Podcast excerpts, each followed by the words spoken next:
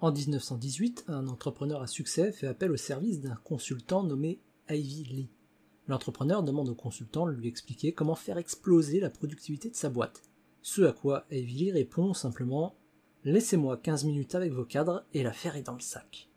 A priori, la méthode aurait été tellement efficace que le patron en question aurait signé un chèque de 400 000 dollars à ce fameux consultant.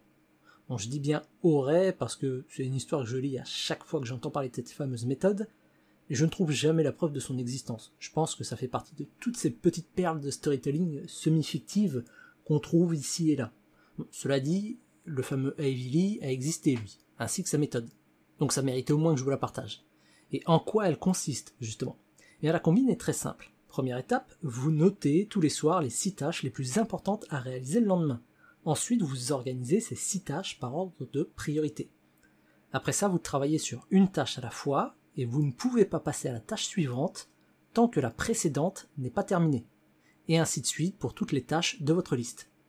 Le soir, lorsque vous faites la liste des six tâches à réaliser pour le lendemain, vous notez de base toutes les tâches restantes dans cette nouvelle liste, et vous ajoutez de nouvelles tâches pour aller jusqu'à 6. Par exemple, admettons que je liste mes tâches à faire pour le lendemain.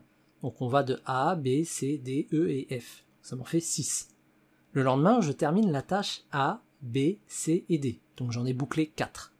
Le soir, quand je fais une nouvelle liste, je vais noter automatiquement les tâches restantes, donc la tâche E et la tâche F, mais aussi 4 nouvelles tâches pour arriver à 6, ce qui va me donner E, F, G, H, I, J. Et je répète encore et encore la même méthode tous les jours. Humainement, on a une fâcheuse tendance à effacer de notre cerveau ou alors à ignorer les tâches qui commencent à traîner un petit peu dans le temps.